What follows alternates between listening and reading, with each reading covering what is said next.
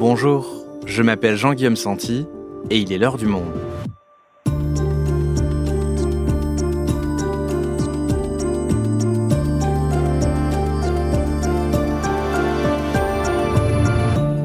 Aujourd'hui, 12 morts depuis le début de l'année dans des circonstances qui interrogent le bilan de personnes tuées par des policiers à la suite de refus d'obtempérer ne cesse de s'alourdir. Alors, comment l'expliquer? Est-ce une société qui devient de plus en plus violente face aux forces de l'ordre qui seraient alors forcées de répliquer ou des policiers qui font usage de leurs armes beaucoup plus systématiquement qu'avant dans des cas où ils pourraient s'en passer? Dans quel cas? La légitime défense peut-elle être invoquée? Les changements dans la loi sur le sujet ont-ils modifié les comportements de la police? Antoine Albertini est en charge de la rubrique Police au Monde et avec lui, on revient sur les causes multiples de ce phénomène. Les morts après refus d'obtempérer en question, un épisode d'Adèle Ponticelli, réalisation Amandine Robillard.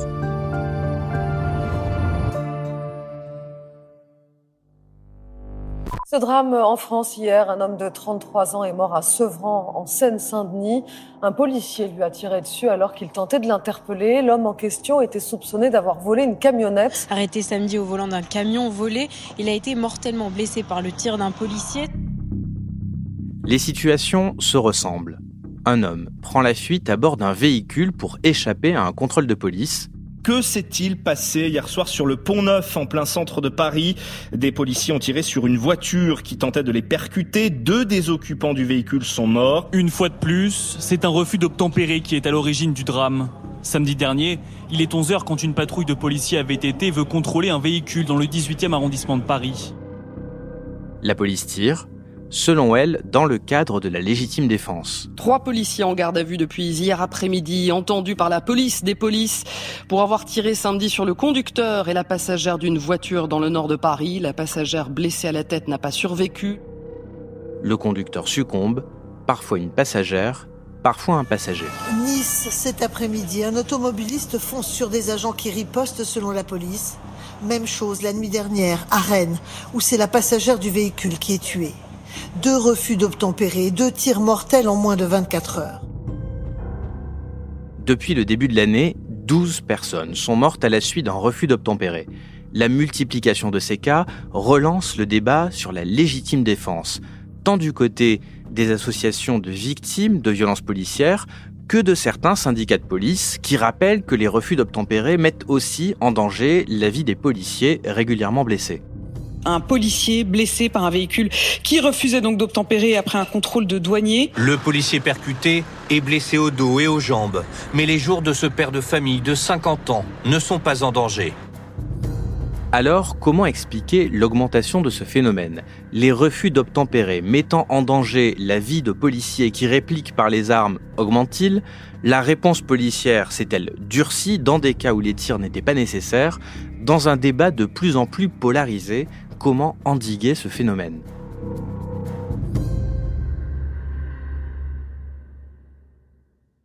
Salut Antoine. Bonjour Jean-Guillaume.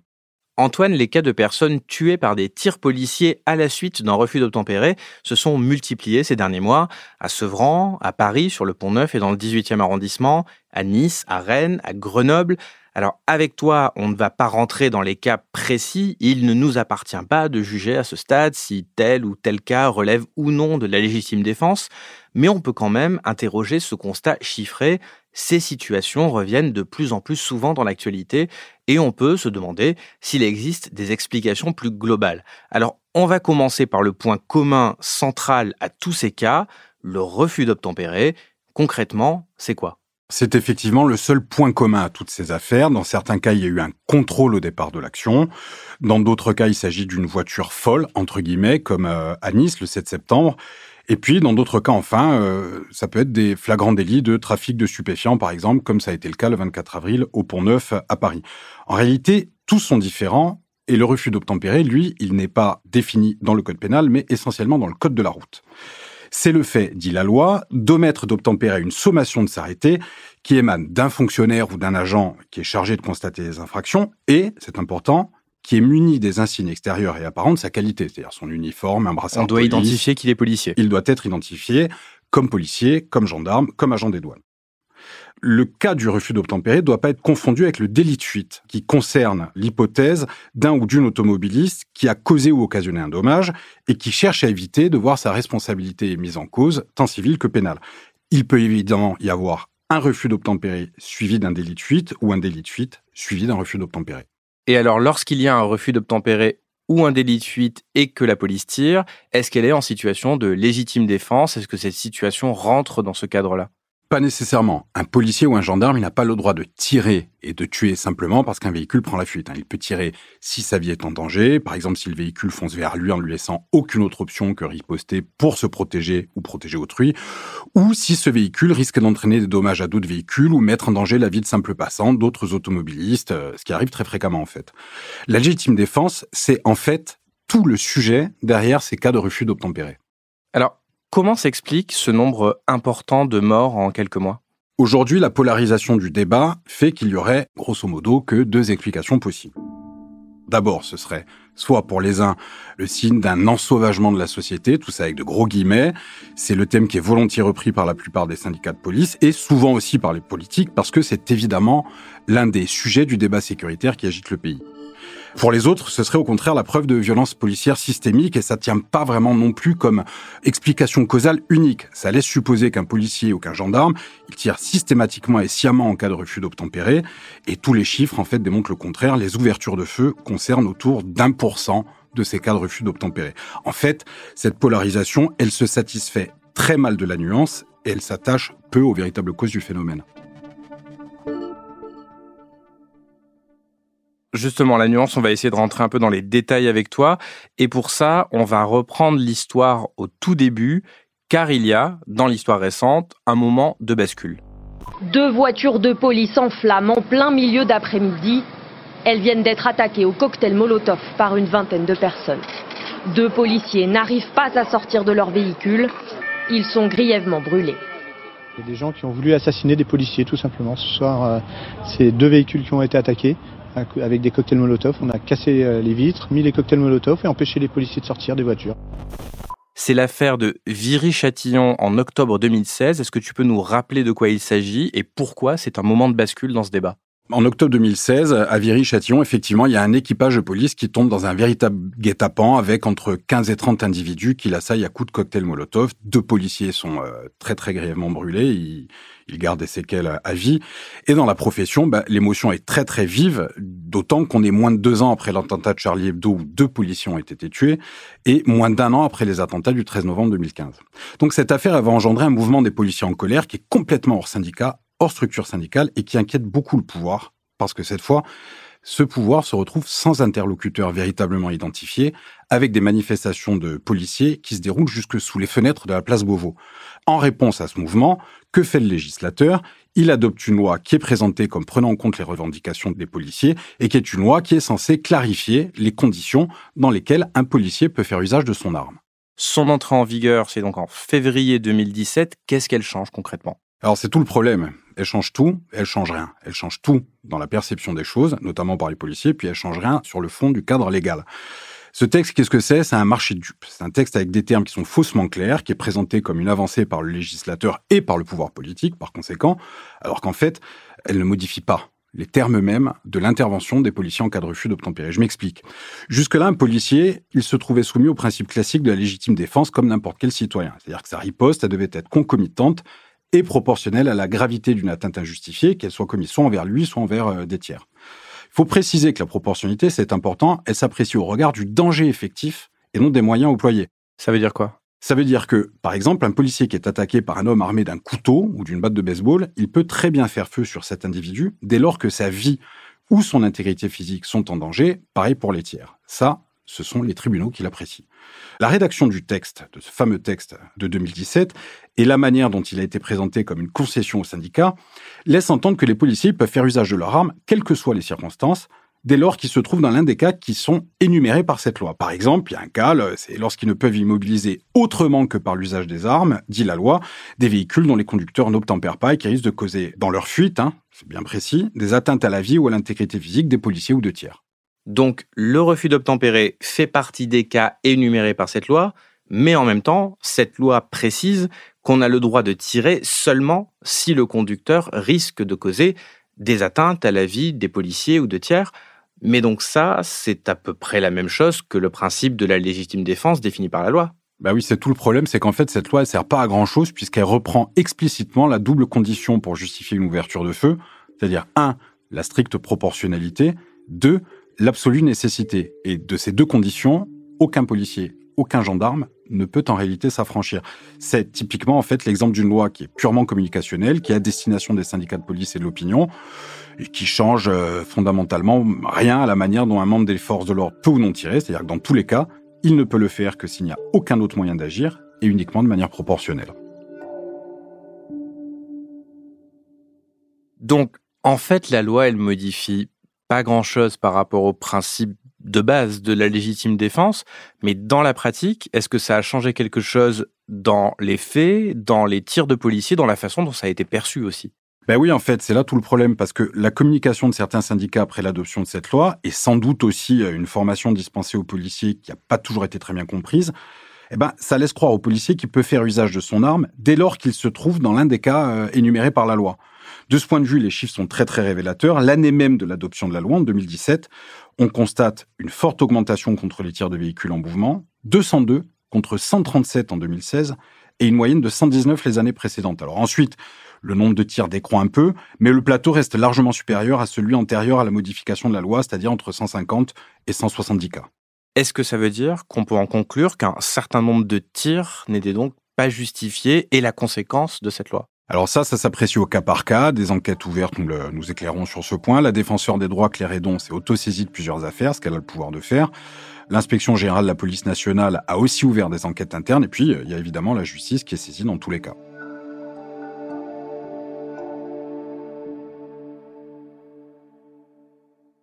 Ok Antoine, donc on a vu ce premier point sur la loi. Alors il y a aussi une autre explication qu'on entend beaucoup, notamment du côté de la police, c'est celle de l'augmentation des refus d'obtempérer, tout simplement.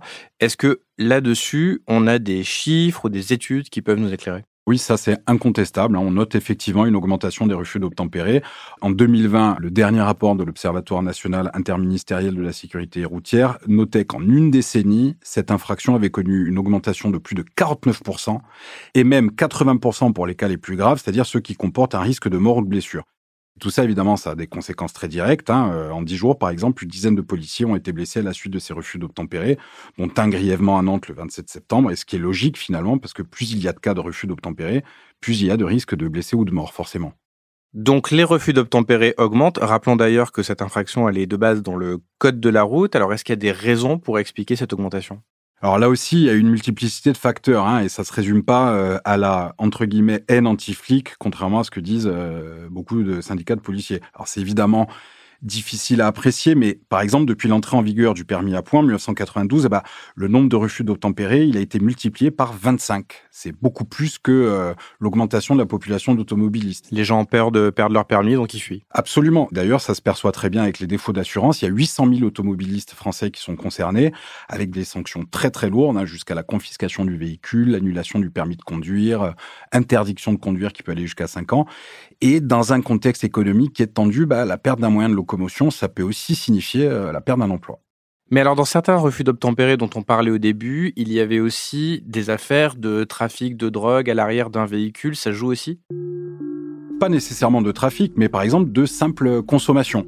La multiplication des opérations anti-drogue, hein, dans le droit fil de la guerre au trafic de stupéfiants qui a été décrétée par les autorités, eh ben, ça vient accroître la tentation de se soustraire au contrôle policier, puisque le développement des tests salivaires, par exemple, ça a entraîné une hausse de 200% des infractions pour conduite sous empire de stupéfiants en 10 ans. Tous ces facteurs peuvent contribuer à expliquer les raisons pour lesquelles bah, de plus en plus de conducteurs cherchent à fuir en cas de contrôle routier.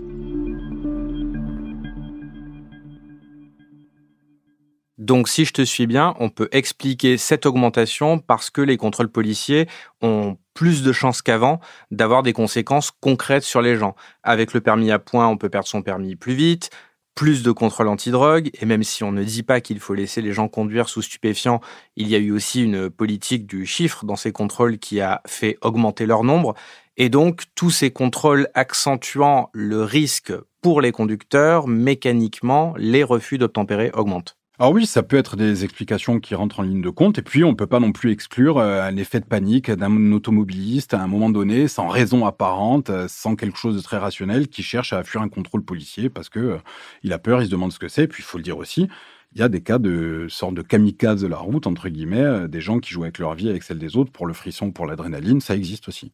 Et Antoine, on parle beaucoup des conducteurs tués, des passagers blessés, mais on évoque peut-être moins les victimes collatérales qui se trouvent soit dans la ligne de feu d'un policier, soit percutées par un véhicule. Ben, en fait, les conséquences les plus lourdes, il faut bien le dire, hein, concernent les piétons, les automobilistes, parfois les passagers, les simples passants hein, qui se retrouvent dans la trajectoire d'un refus d'obtempérer ou d'une balle.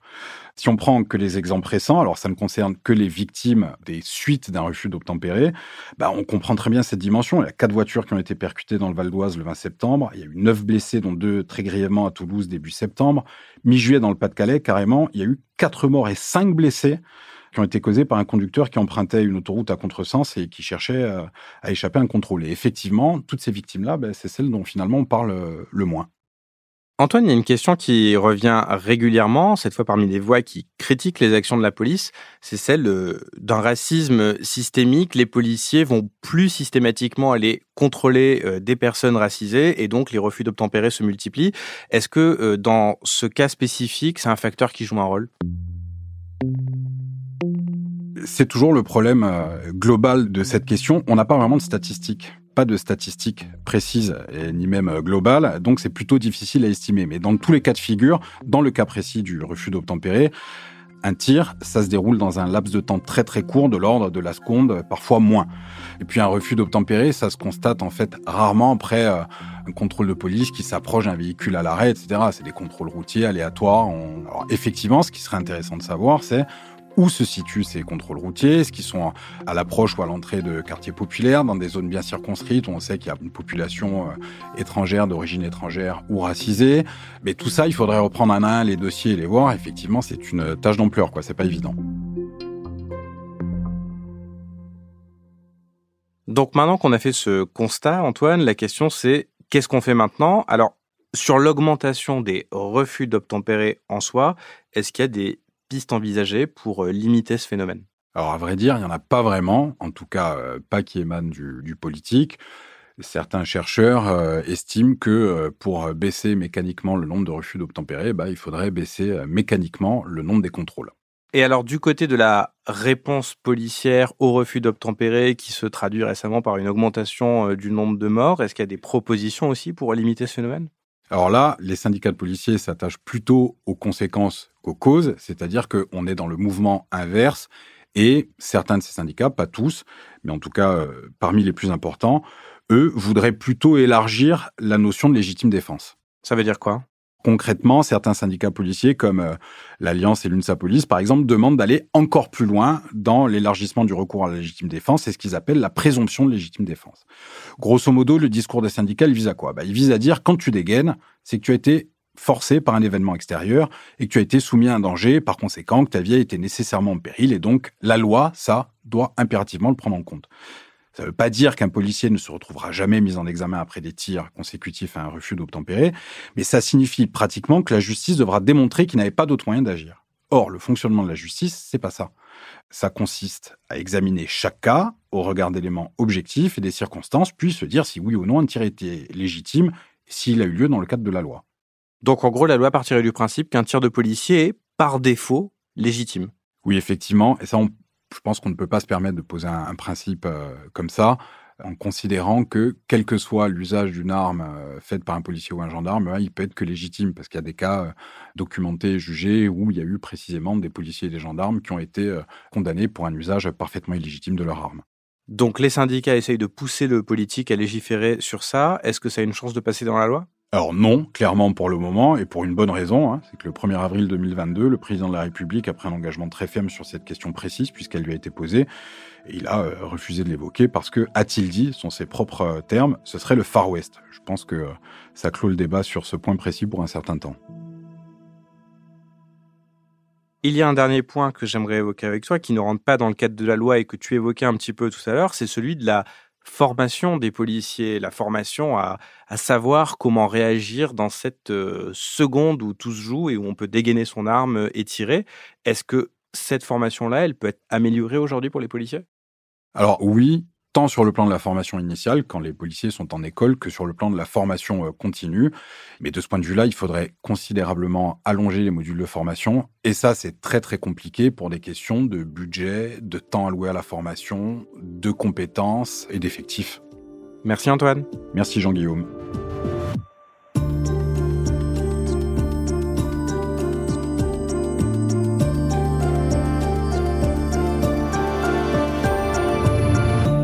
Si vous souhaitez en savoir plus sur le sujet, vous pouvez aller consulter tous les articles d'Antoine Albertini dans la rubrique Police et Justice en allant vous abonner sur notre site.